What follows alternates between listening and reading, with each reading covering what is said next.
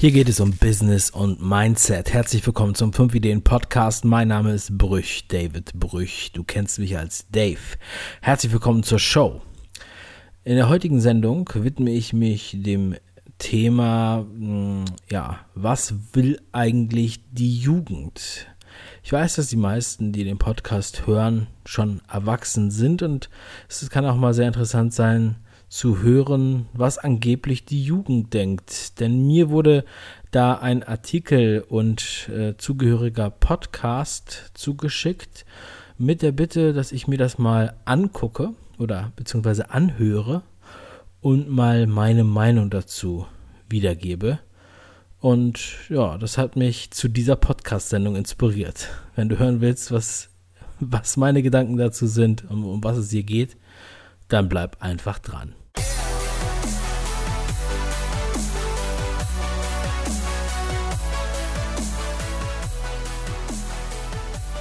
Mir wurde freundlicherweise ein Artikel zugeschickt. Der Artikel ist mehr oder weniger die gekürzte Form oder das gekürzte Transkript eines Interviews vom Deutschlandfunk. Das habe ich natürlich verlinkt hier in der Podcast-Sendung in der Beschreibung.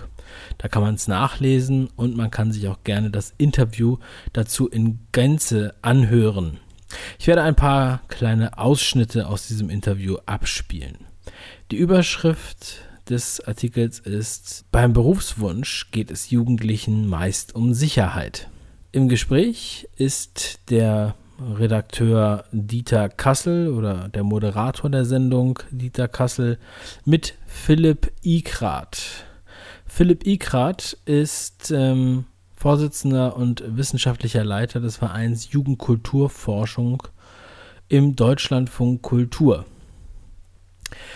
Ja, die Überschrift ist ja schon ziemlich reißerisch. Ja. Mm, beim Berufswunsch geht es den Jugendlichen meist um Sicherheit. Mich hat das ein bisschen irritiert, als ich das das erste Mal gelesen habe. Der Artikel ist übrigens von Anfang Juli. Und ich dachte, Mensch, das hätte ich jetzt gar nicht erwartet. Ja? Denn in meiner Wahrnehmung, die natürlich sehr subjektiv ist und ich habe viel mit jungen Unternehmern zu tun, mit Startups und ja, alle Hörer und Zuschauer der, des 5 Ideen-Kanals hier und dort sind natürlich eher in diesem Feld zu finden. Umgeben auch von vielen, die sich mit Online-Marketing beschäftigen und den vielen verschiedenen Medien, die damit in Verbindung stehen, also YouTube, Facebook, Instagram, Twitter oder auch E-Mail-Marketing und natürlich dann die Bewegung der digitalen Nomaden, die ich denke ständig wächst und äh, ziemlich erheblichen Einfluss auch hat und natürlich durch die Welt der Digitalisierung sehr, sehr stark im Vorteil steht.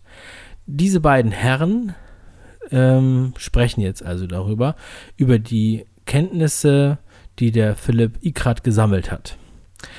Mich hat die Haltung der beiden schon etwas verwundert, als ich mir dann den Podcast angehört habe.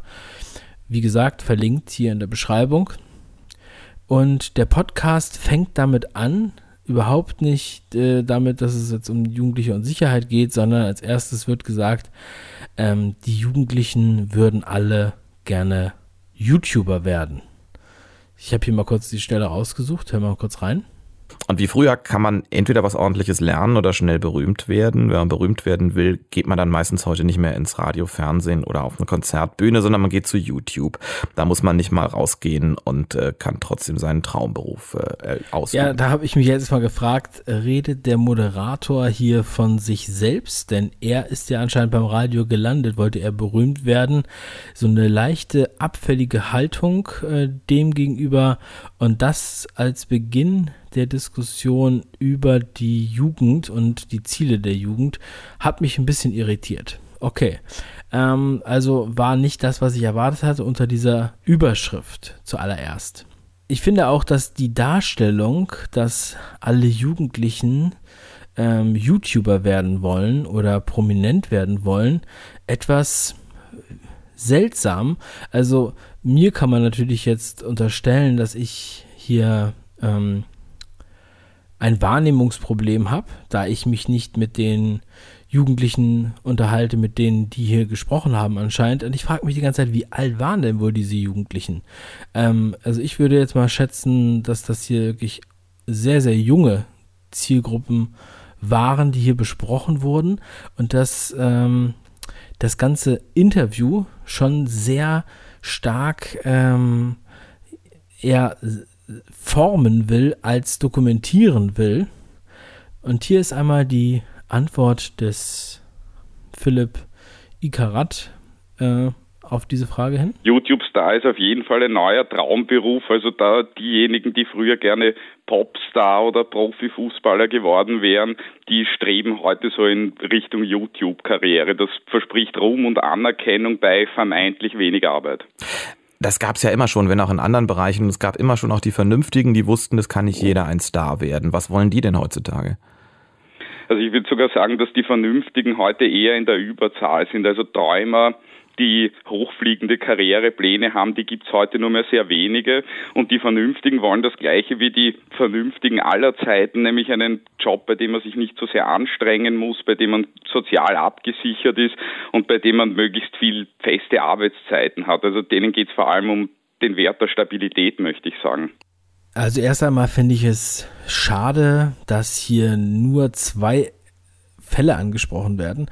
Der eine Fall von Leuten, die angeblich nur Stars werden wollen, das sind immer schon die Träumer gewesen, wie sie hier sagen, die ähm, irgendwie nichts richtig lernen wollen, nichts richtig machen wollen. Und die andere Gruppe ist angeblich, das sind dann die ähm, cleveren, gescheiten, die etwas lernen wollen, um dann aber auch nur die kleinen Ziele erfüllen wollen. Ja, also sie wollen ähm, sie wollen irgendwo einen Job bekommen, möglichst feste Arbeitszeiten, zitiere ich hier mal.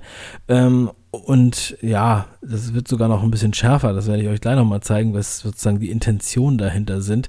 Ich muss sagen, äh, Wahrnehmung hin oder her, ich vermisse hier den, den Spirit, von dem ich am Anfang gesprochen habe. Ja, ich versuche, ähm, ja, diese, diese Sachen zu vereinbaren mit meiner Wahrnehmung. Die Leute, die hier eigentlich nach Freiheit suchen, das geht hier komplett unter. Ich finde, das ist eine Fehlinterpretation ähm, oder es ist eine Fehldarstellung. Das ist das, was ich auch meine mit dem Formen statt Dokumentieren.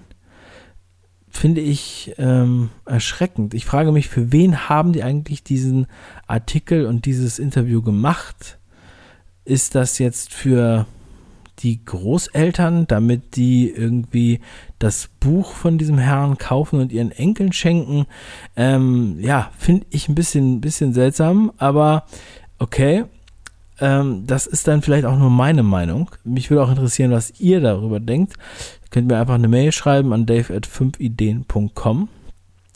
Und in, im Laufe des Interviews kommt man dann eher näher an die, äh, ja, an das eigentliche Thema, was die Überschrift sozusagen verspricht, und zwar die Sicherheit, das Sicherheitsbedürfnis, nach dem sich die Jugend äh, sehnt. Das wird dann so begründet, dass äh, die Elterngeneration so viel äh, zu erleiden hatte, dass sie das an ihre Kinder weitergegeben hat. Hierbei ist es auch interessant, ich weiß nicht, wie alt der Moderator ist, aber er spricht darüber, als würde er ähm, eher zu der Generation eher meiner Eltern gehören, die über die Generation der Nachkriegsgeneration äh, sprechen. Also hat mich wirklich sehr, sehr verwirrt. Ich zeige euch mal kurz hier diesen Ausschnitt.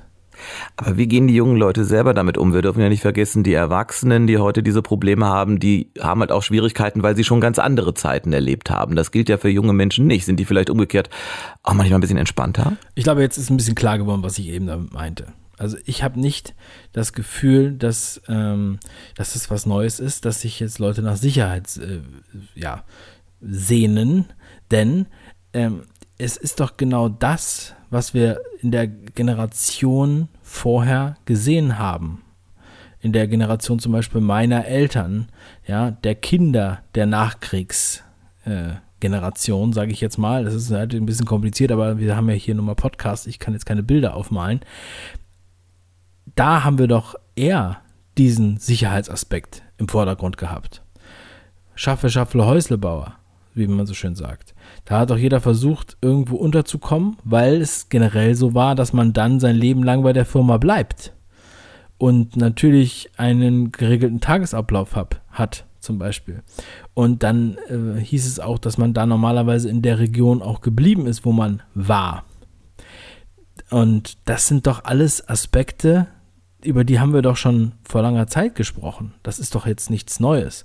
Ist doch jetzt nichts Revolutionäres.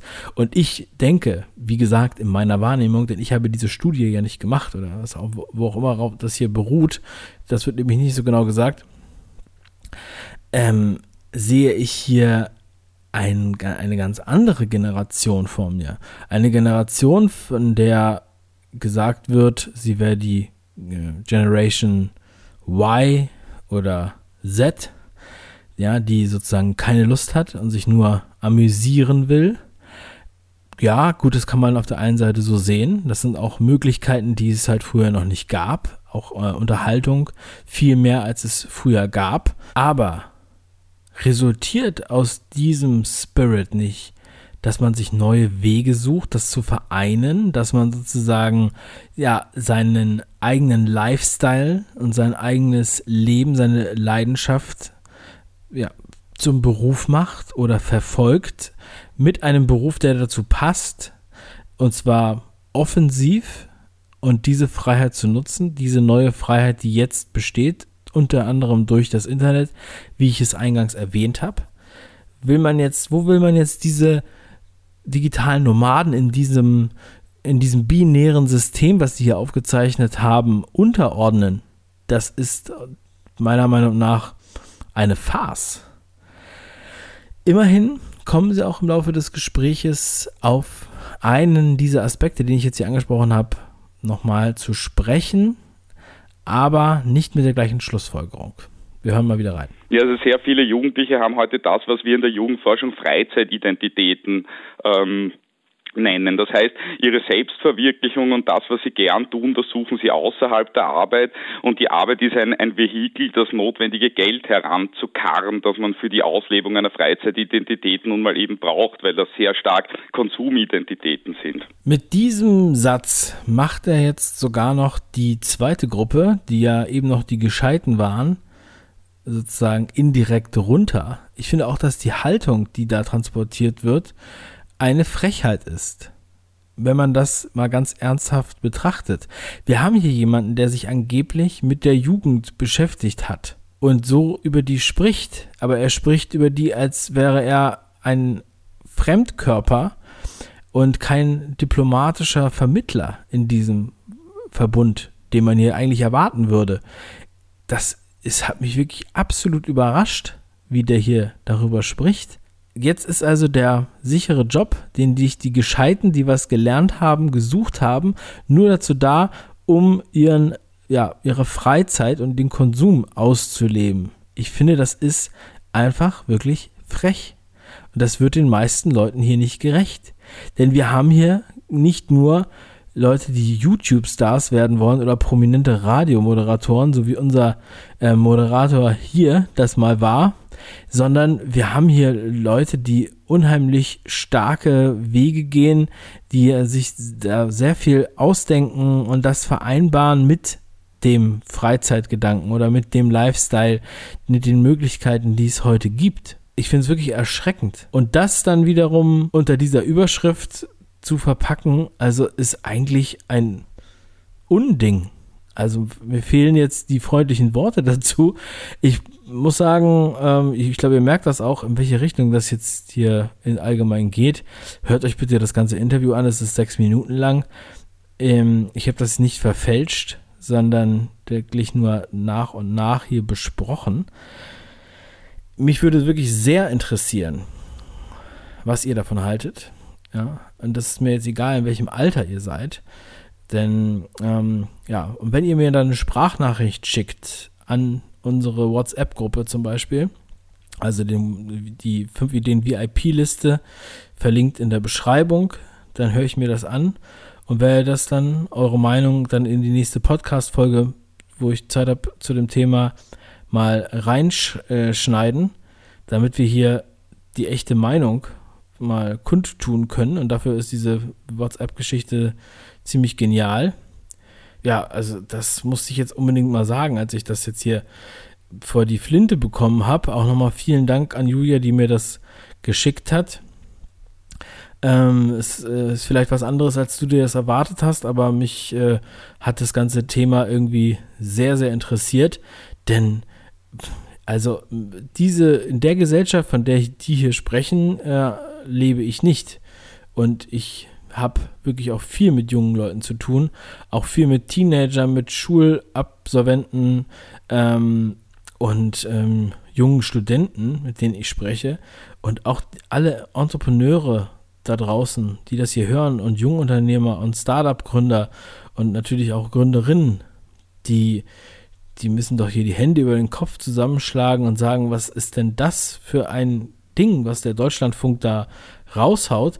Gerne können sich auch die Leute vom Deutschlandfunk bei mir melden. Können auch gerne bei mir hier in die Sendung, dann können wir auch nochmal darüber sprechen. Aber ich glaube, auf der Landkarte von denen, da fehlen noch ein paar Orte, die eigentlich da existieren. Und ähm, da sind noch so ein paar offene Fragen. Ähm, ja, das war die ungewöhnliche Sendung für heute. Guckt euch das bitte gerne nochmal selber an. Wie gesagt, in der Beschreibung Deutschlandfunk. Ähm, irgendwie spannend, auch ganz neu, dass ich mal sowas hier lese.